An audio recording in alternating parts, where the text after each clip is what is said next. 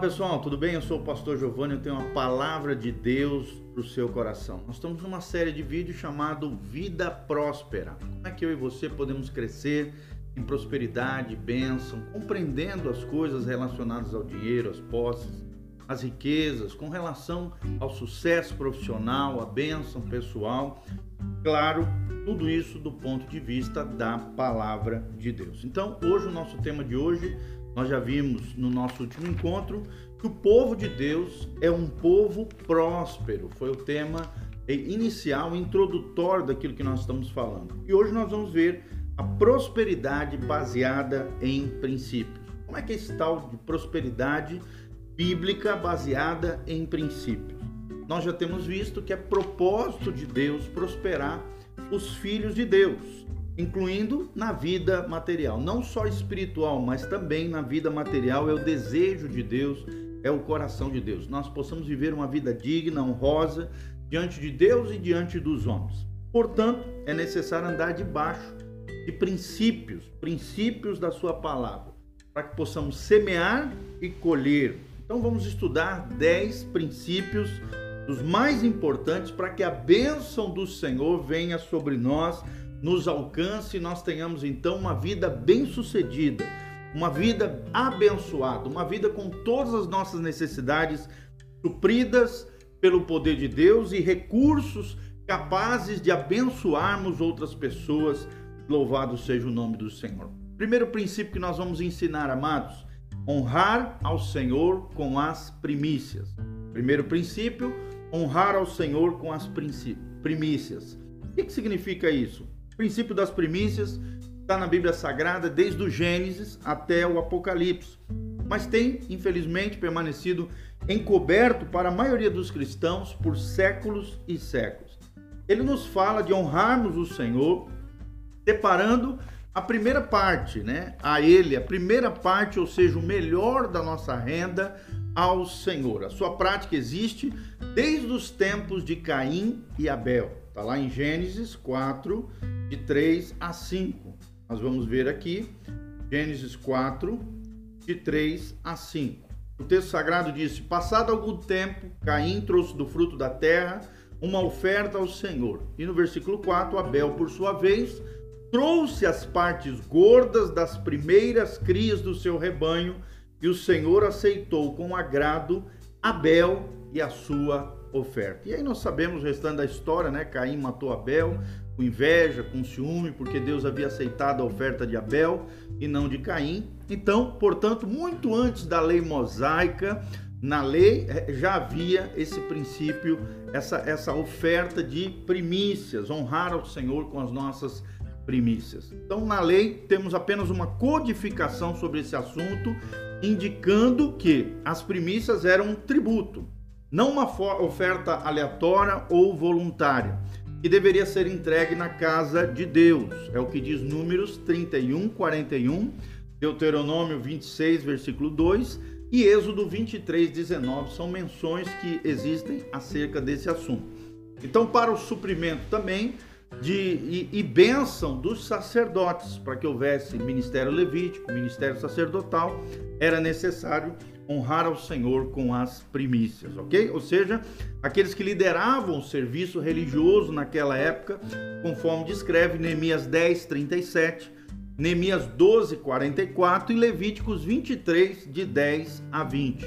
Números 18, 12 também menciona isso. Ou seja, na prática, o povo de Deus era obrigado a trazer ao Senhor os primeiros frutos das suas colheitas e dos seus rebanhos, como uma forma de adoração, uma expressão de generosidade, cuidado com toda aquela ritualística, todos aqueles cerimoniais, tudo aquilo que era feito em nome de Deus, uma expressão de generosidade, de adoração e de louvor ao Senhor. Quando Malaquias né, fala de roubar a Deus, lá em Malaquias 3, de 8 a 11, ele se refere sim a dízimos e ofertas que eram sonegadas pelo o povo de Deus naquela época. Ora, não se pode roubar ou sonegar algo que é voluntário. Então, na verdade, as ofertas referidas nesse texto de Malaquias 3, de 8 a 11, são especialmente aqui as primícias.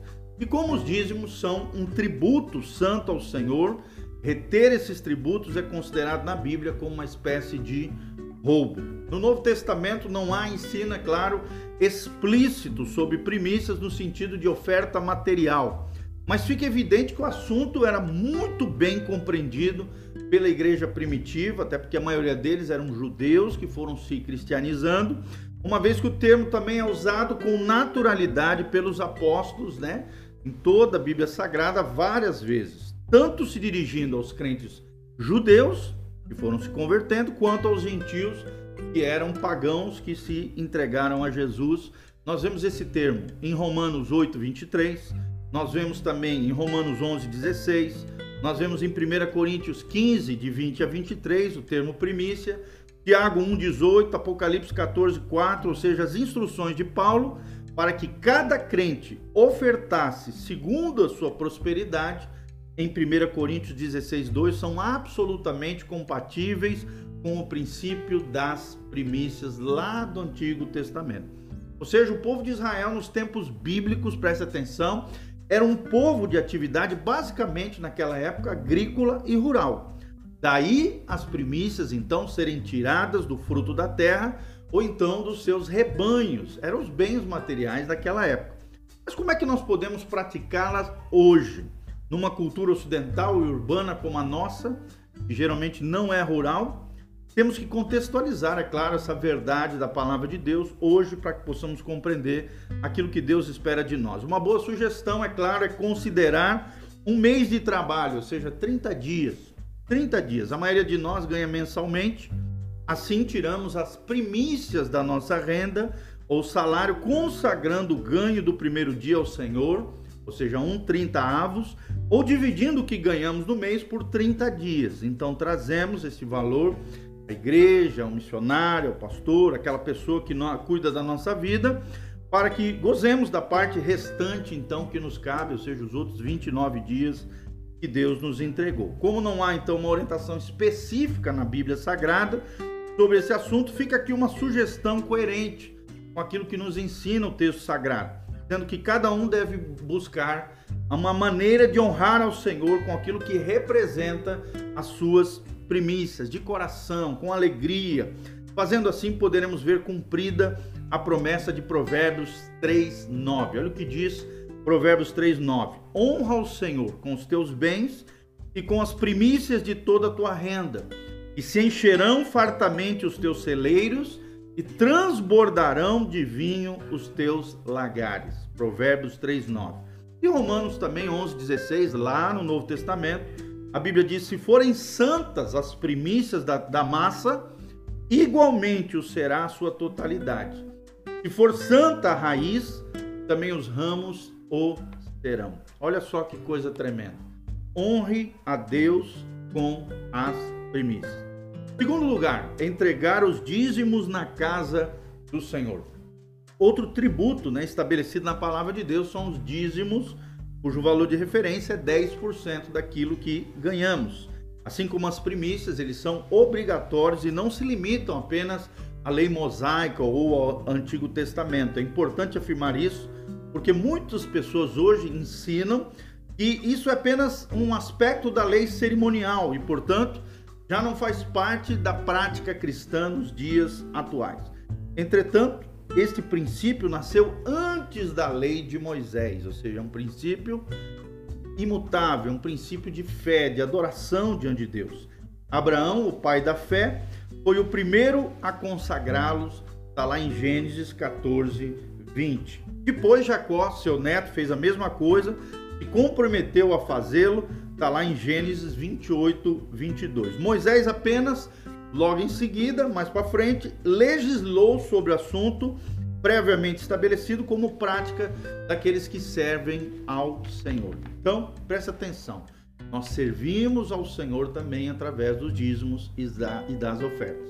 O profeta Malaquias né, foi tremendamente usado por Deus para revelar então a importância desse tributo. Ele diz que retê-lo é roubar a Deus, é lançar mão do que não nos pertence e atrai maldição sobre nós, ao passo que consagrá-la ao Senhor, ou seja, os dízimos, abre portas de prosperidade, a possibilidade de provarmos a sua bondade através da abundância material. abundância material. É o que todos nós queremos na nossa vida, é o que nos ensina Malaquias 3, de 8 a 12.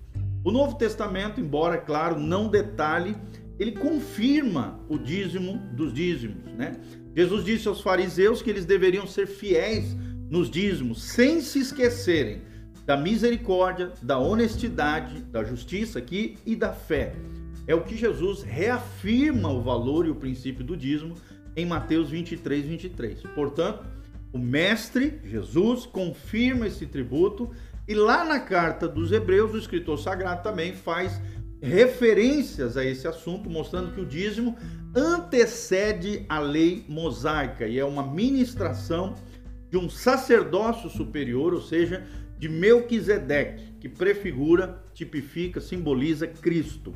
Lá em Hebreus 7, de 2 a 6. Portanto, se queremos agradar o Senhor, se queremos fechar as portas ao devorador, são demônios que agem na área financeira e atrair as bênçãos dos céus, devemos, após separados as primícias, trazer 10% da nossa renda e entregá-los na casa de Deus, porque eles não nos pertencem, ou aqueles que cuidam da nossa vida, ok? Terceiro lugar, investir com compromisso na obra missionária. Terceiro princípio para prosperarmos no Senhor é investirmos na obra missionária. Eu mesmo gosto muito de fazer isso, algo que alegra muito meu coração. Eu mesmo já fui missionário, eu sei o quanto os missionários sofrem no campo de batalha, na frente do exército do Senhor. Então é muito importante, irmãos, nós darmos pequenas ofertas, ofertas dentro das nossas possibilidades, investirmos com compromisso na obra missionária. Porque às vezes você fala, ah, não, mas é pouquinho, mas esse pouquinho faz toda a diferença lá na vida do missionário, lá na casa daquela família, está na frente, no fronte de batalha, lutando em prol da expansão do evangelho do reino. Então há uma prioridade no coração de Deus. E a prioridade é alcançar todas as nações e pessoas com o evangelho de Jesus Cristo. Por isso, ele envia homens e mulheres a lugares distantes para pregar a sua palavra e implantar igrejas em outros lugares. Esse trabalho chamamos de missões, missões transculturais ou missões, ou então obra missionária. E ele é feito por gente altruísta, abnegada, que deixa a sua terra, muitas vezes a sua profissão, muitas vezes a sua família, para obedecer à vontade de Deus e estabelecer novos trabalhos, novas igrejas. Por isso o Senhor tem um compromisso, um carinho muito especial por esses missionários, verdadeiros missionários, e espera que a igreja seja a fonte de sustento sobre as suas vidas. O Senhor também abençoa especialmente aqueles que investem nos ministérios também itinerantes, ou seja, pessoas que deixam suas casas para cumprir um chamado divino de abençoar o corpo de Cristo. Isso pode ser ilustrado em duas histórias do Antigo Testamento. A primeira delas está em 2 Reis 4, de 8 a 37 e 2 Reis 8, de 1 a 6 que fala de uma mulher rica de Sunem que investiu na vida de Eliseu, profeta do Senhor, que tinha um ministério itinerante, missionário, profético, na, de cidade em cidade, diz o texto sagrado. Então, uma leitura cuidadosa do texto mostrará o quanto esta mulher foi abençoada por ter investido seus recursos e cuidado do homem de Deus. Nós precisamos fazer isso, amados, cuidar de homens e mulheres de Deus. Eu mesmo faço muito isso. É uma glória, uma graça, um entendimento espiritual esse princípio de investir em pastores, de investir em obreiros, de investir em missionários. Isso é tremendo. Isso agrada o coração de Deus, abre as janelas dos céus e derrama chuva de bênção sobre nós. A segunda história está lá em 1 Reis 17, de 8 a 24. Trata-se de uma viúva pobre e, semelhante a outra mulher, investiu seus recursos ainda que poucos, para abençoar o profeta Elias. 1 Reis 17, de 8 a 24. E Elias também era outro pregador itinerante. O resultado da sua atitude de fé foi o milagre de Deus em todas as suas necessidades supridas de forma sobrenatural. A botija não secou, o óleo transbordou e a graça de Deus veio sobre ela por causa do seu coração generoso com a obra e as pessoas do Senhor. Então, associar-nos a um projeto missionário agradará a Deus e atrairá sobre nós a sua bênção. O próprio Jesus, com a sua equipe de apóstolos, dependeu desse tipo de apoio para cumprir o seu propósito terreno. Lucas 8, de 1 a 3, menciona isso. E Paulo declarou que Deus supriria todas as necessidades da igreja em Filipos, daí a carta de Paulo aos Filipenses, porque eles haviam se associado, cooperado com ele, sustentando-o financeiramente na sua tarefa missionária. É o que nós vemos em Filipenses 4, de 15 a 19. Então isso agrada o coração de Deus. O quarto princípio, trazer ofertas voluntárias de gratidão. Trazer ofertas voluntárias de gra gratidão. A Bíblia diz: ninguém apareça de mãos vazias perante o Senhor. Está lá em Êxodo 34, versículo 20. Deuteronômio 16, 16 também fala sobre esse assunto. Cada um contribua segundo propôs no seu coração não com tristeza, diz o texto sagrado, ou por necessidade, porque Deus ama o que dá com alegria. Deus ama aquele que dá com alegria, 2 Coríntios 9, 7.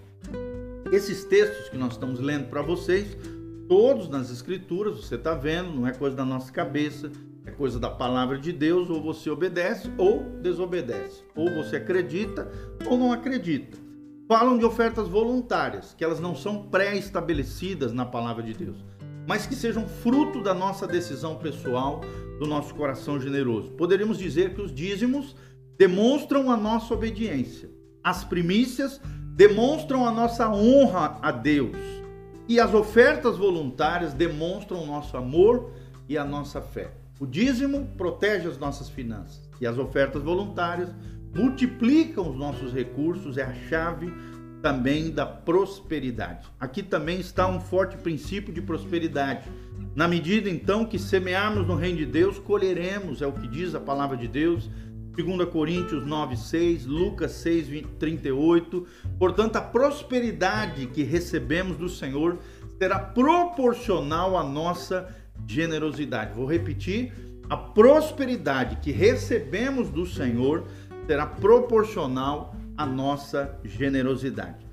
Quinto princípio, tendo aqui nosso assunto, prosperidade baseada em princípios. Quinto princípio, semear na vida de outros. Semear na vida de outros. É algo que agrada também o coração de Deus e expressa o nosso amor, a nossa devoção, a nossa generosidade. Outro princípio da prosperidade é semeadura na vida de pessoas especialmente dos da família da fé. A Bíblia menciona isso em Gálatas 6:10. A igreja nasceu debaixo de uma unção de muito amor na cidade de Jerusalém, quando as pessoas vendiam o que tinham para suprir as necessidades uns dos outros.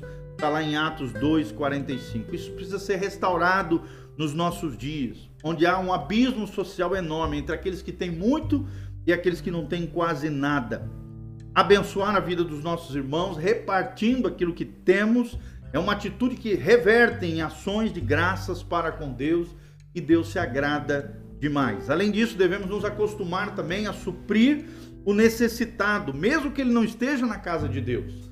Jesus falou de dar esmolas como algo que deve fazer parte do nosso cotidiano, lá em Mateus 6, de 2 a 4. E a palavra está cheia de promessas para aqueles que se compadeceram do pobre, da viúva, do órfão e do estrangeiro.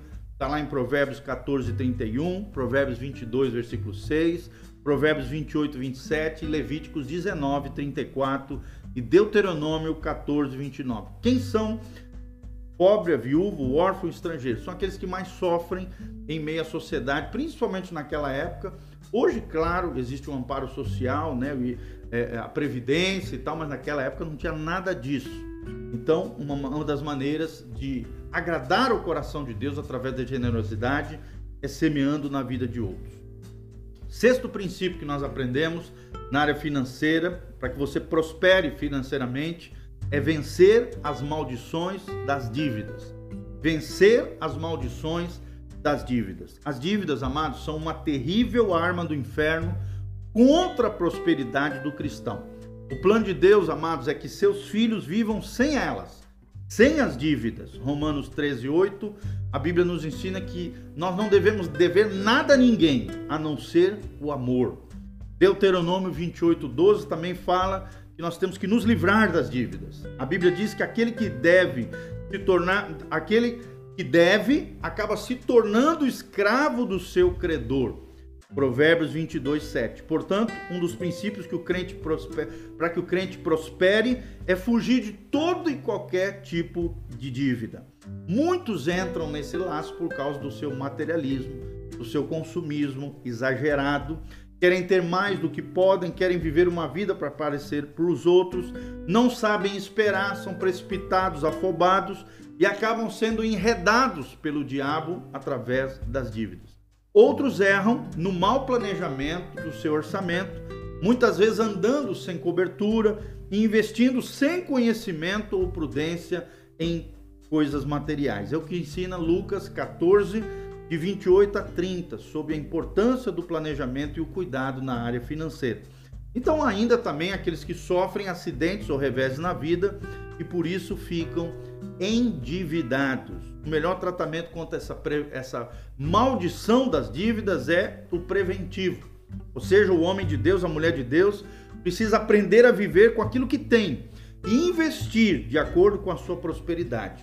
Uma boa regra é comprar sempre à vista, não dependendo de financiamento, cartões de crédito, cheques especiais, empréstimos e etc. Ou seja, eventual, eventual, eventualmente haverá, claro, situações em que esta regra poderá ser esquecida, mas isso só deve ser feito debaixo de um planejamento seguro e conselho confiável, debaixo de sabedoria, amados, e prudência à luz da palavra de Deus. Quando, porém, a situação de endividamento já é uma realidade, é necessário estabelecer princípios para livrar-se das dívidas. Para tanto, é preciso compreender que as dívidas são uma maldição é o que nos ensina Deuteronômio 25, versículo 15, versículo 43 e versículo 44. Eu vou ler para vocês aqui Deuteronômio 28, que é aquele trecho das bênçãos e das maldições. Olha o que diz o texto sagrado, 28, 15. O texto sagrado diz: Entretanto, se vocês não obedecerem ao Senhor, ao seu Deus, e não seguirem cuidadosamente todos os seus mandamentos e decretos, que hoje lhes dou, todas essas maldições cairão sobre vocês e os atingirão. E no 43 e 44 fala especificamente da questão financeira. Olha só, os estrangeiros que vivem no meio de vocês progredirão cada vez mais e cada vez mais vocês regredirão. Eles lhes emprestarão dinheiro, mas vocês não emprestarão a eles. Eles serão a cabeça e vocês serão a cauda. 45. Todas essas maldições cairão sobre vocês, elas os perseguirão e os alcançarão até que sejam destruídos, porque não obedeceram a Deus nem guardaram os mandamentos e decretos que ele lhes deu. Tá bom? Então, tem que ser vencido quanto antes, essas dívidas precisam ser resolvidas na nossa vida. Como é que nós podemos fazer isso? Em primeiro lugar, fechando todas as portas ilusórias né, como cartões de crédito, isso só deve ser usado em emergência, irmão, não toda hora. Agiotas, cheques especiais, nada disso.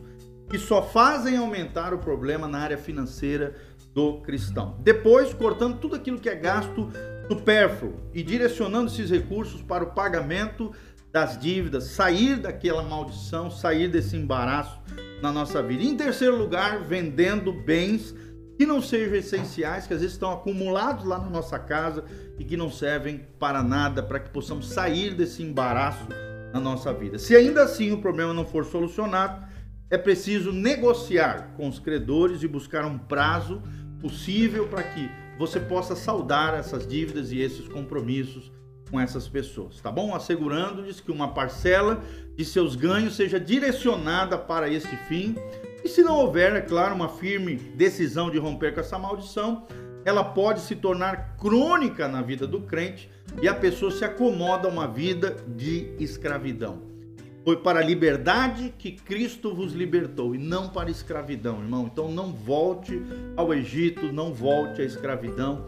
Saia das dívidas em nome de Jesus. Sétimo princípio que nós aprendemos hoje: dedicar-se, em primeiro lugar, ao reino de Deus. Vou repetir o sétimo princípio: dedicar-se em primeiro lugar ao reino de Deus. Ou seja, a prosperidade não deve ser o alvo da nossa vida, mas consequência da vida de um cristão. Ela será resultado de uma decisão de alguém que priorizou em primeiro lugar o reino de Deus e a sua justiça. Jesus disse, Mateus 6, 33, olha o que diz o texto sagrado: buscar em primeiro lugar o reino de Deus e a sua justiça, e todas as demais coisas vos serão acrescentadas. Vou repetir: e todas as demais coisas vos serão acrescentadas. Isso significa viver debaixo de uma forte consciência da boa gestão, da mordomia cristã, compreendendo que todas as coisas pertencem ao Senhor e devem glorificá-lo, sendo nós apenas seus administradores, mordomos fiéis, dispenseiros fiéis daquilo que Deus conferiu a nós. Quando nós temos essa consciência, o empresário faz da sua empresa uma fonte de bênção para o reino e para as famílias dos colaboradores que estão ali sob os seus cuidados. O empregado acaba se dedicando muito mais, desenvolvendo o seu potencial e melhorando a eficácia no seu trabalho, pois sabe que está fazendo para o Senhor. Seu chefe é o Senhor e assim por diante. Então a ênfase não é Deus abençoando um negócio humano, mas um negócio humano servindo aos propósitos divinos, aos propósitos eternos. Isso implica inclusive em priorizar as necessidades da obra de Deus, acima de projetos pessoais, de sonhos e projetos pessoais. Então, quando isso não acontece, nossa prosperidade fica comprometida. Por quê? Como aconteceu com o povo do Senhor nos tempos de Ageu. Estavam preocupados com tudo, menos com a casa do Senhor. Ageu e Zacarias puxam a orelha do povo de Israel com relação a isso. E a sua palavra foi, está lá em Ageu 1, de 4 a 9. Acaso é tempo de habitardes em casas apaineladas Enquanto a minha casa permanece em ruínas, esperastes o muito e eis que veio a ser pouco, e esse pouco, quando trouxestes para casa, eu com um sopro dissipei. Por quê? Diz o Senhor dos Exércitos. Por causa da minha casa, que permanecem em ruínas, ao passo que cada um de vós corre por causa da sua própria causa. Ou seja, os irmãos naquela época, o povo de Israel, estava só se preocupando com o seu umbigo, com as suas coisas e deixando de lado as coisas do propósito de Deus, as coisas do Senhor. Então, dedique-se em primeiro lugar ao reino de Deus. Ele tem que ter primazia. Deus está em primeiro lugar do nosso coração. Oitavo princípio, nós já estamos encerrando, santificar também a sua fonte de renda. Santificar a sua fonte de renda é o oitavo princípio dessa prosperidade baseada em princípios. O Senhor não sujeitará suas mãos com o pecado. Por isso, para abençoar a nossa vida financeira, amados, preste atenção, ele precisa encontrar nela santidade. Ou seja, o homem que quer prosperar com as bênçãos dos céus precisam ser um homem, uma mulher honesta e íntegra. Isso significa trabalhar com a verdade, pagar impostos devidos. É o que diz Mateus 22, 17 a 21 e Romanos 13, versículo 7. Andar na lei, fazer aquilo que é justo. Sem essa postura, Deus não poderá manifestar a sua bênção sobre a sua vida. É o que diz Provérbios 10, versículo 4 e Provérbios 11, versículo 1. Nono princípio. Nono princípio, trabalhar com diligência, com esforço, com esmero. Trabalhar com diligência é o nono princípio da prosperidade bíblica. Outro princípio para a prosperidade é esse princípio. Segundo a Bíblia, o preguiçoso nunca prosperará, é o que diz Provérbios 13, 4. Inclusive, Provérbios, né, o Salomão diz: vai ter com a formiga, ó preguiçoso. Provérbios 21, 25 também menciona sobre o problema da preguiça. E hoje, infelizmente, irmãos, tem muito crente preguiçoso crente folgado, crente fica de casa em casa se apropriando, de, sabe, escorando, pulando na jugular uns dos outros. Está errado isso. Deus espera que os seus filhos vivam né, é, de forma prazerosa, com o trabalho das suas mãos, é o que diz o Salmo 128, 2. Eclesiastes 2, 26, ou seja, o trabalho é bênção do Senhor e não maldição. A maldição está em trabalhar de maneira excessiva sob fadiga, exagerada, desequilibrada, é o que nós vemos em Gênesis 3,19. Quando, porém, entendemos que aquilo que estamos fazendo é um serviço prestado ao reino de Deus, ao próprio Deus, ao povo de Deus, às pessoas, é um serviço às pessoas, ela se torna uma fonte para abençoar as nossas vidas, nossas famílias, a família de Deus e o reino de Deus, e nos tornamos então, pela graça de Deus, pessoas dedicadas, não mais escravas do trabalho, mas esforçadas para fazer o nosso melhor. Faça o melhor possível, dentro do possível, para que você seja agraciado e abençoado por Deus. E por último, irmão, o décimo princípio que nós aprendemos: renunciar à ganância. Se você quer realmente ter uma vida próspera do ponto de vista de Deus, renuncie à ganância. Deus é um Deus abençoador por natureza. Ele não tem dificuldade nenhuma em prosperar os seus filhos. Entretanto, precisamos guardar o nosso coração contra a ganância, contra o amor ao dinheiro, pois ela ofende ao Senhor, pois vai na contramão do espírito da cruz, que é o espírito do quebrantamento, da renúncia, de abrir mão, espírito da cruz. Na economia do reino, mais bem-aventurado é dar do que receber, é o que diz Atos, capítulo 20, versículo 35. E, infelizmente, grande parte dos que frequentam as igrejas evangélicas, seduzidos pelos exageros da chamada teologia da prosperidade, buscam em Deus apenas um apoio para conquistar as suas velhas ambições. Seduzidos, muitos deles, pelo brilho da prata, do ouro, servem às riquezas e não ao Senhor. Dão mais valor à matéria, às coisas materiais, do que aos valores eternos, às coisas espirituais. Em contraste com isso, a Bíblia nos ensina a viver uma vida de simplicidade, de contentamento, é o que ensina o texto da Bíblia, Hebreus 13, versículo 5. Não ajuntarmos tesouros nessa terra, Mateus 6, de 19 a 20. Muito menos confiar nesses tesouros, nas riquezas, é o que nos ensina Provérbios 11, 28. E a repartir com outros à medida que prosperamos, 1 Timóteo 6, de 18 a 19.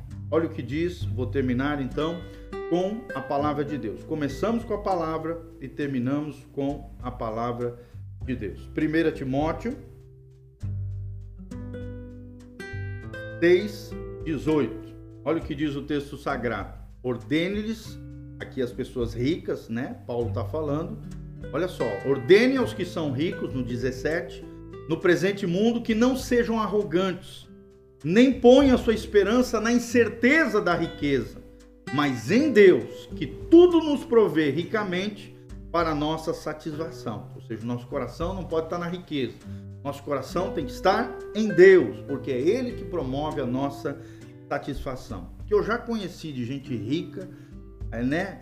Tem muitos recursos, mas são insatisfeitos, todos arrebentados, feridos, porque colocaram a sua esperança na incerteza das riquezas em vez de colocar o seu coração em Deus, que provê ricamente as nossas necessidades e nos traz satisfação, que diz o texto bíblico. 18. Ordene-lhes que pratiquem o bem, que sejam ricos em boas obras, generosos e prontos para repartir. Dessa forma, eles acumularão um tesouro para si mesmos, ou seja, um firme fundamento que a era que há de vir, e assim alcançarão a verdadeira vida, ou seja, a vida abundante que Jesus promete na palavra de Deus. Então, terminamos dessa maneira, colocando os 10 pontos, os 10 princípios para uma vida de prosperidade. Prosperidade baseada em princípios bíblicos. Em primeiro lugar, honrar ao Senhor com as primícias.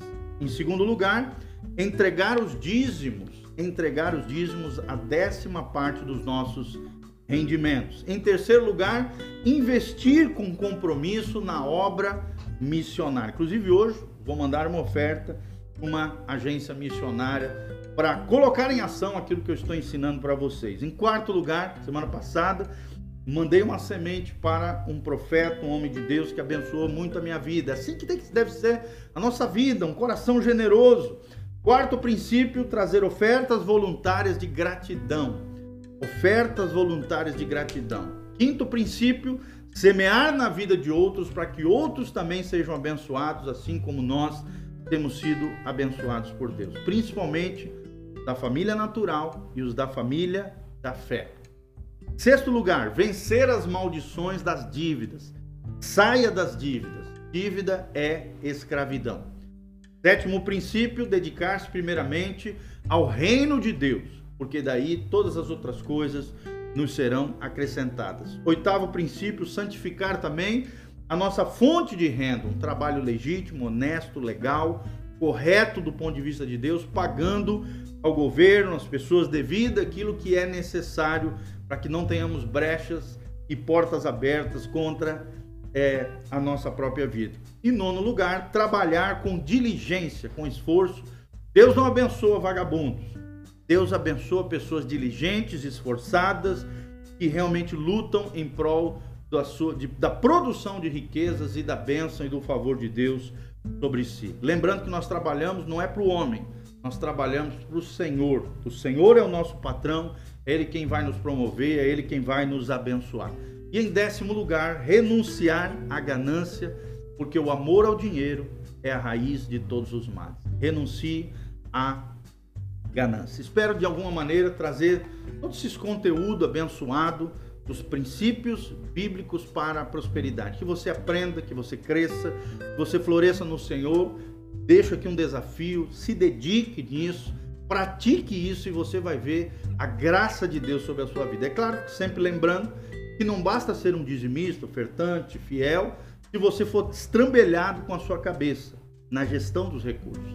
A, a prosperidade ela é baseada na bênção de Deus que vem através do dízimo, das ofertas, mas também é baseada na boa gestão, no dispenseiro fiel, na boa mordomia cristã, na administração fiel, eficaz, planejada, cuidadosa, prudente, sábia daquilo que Deus tem confiado nas nossas mãos.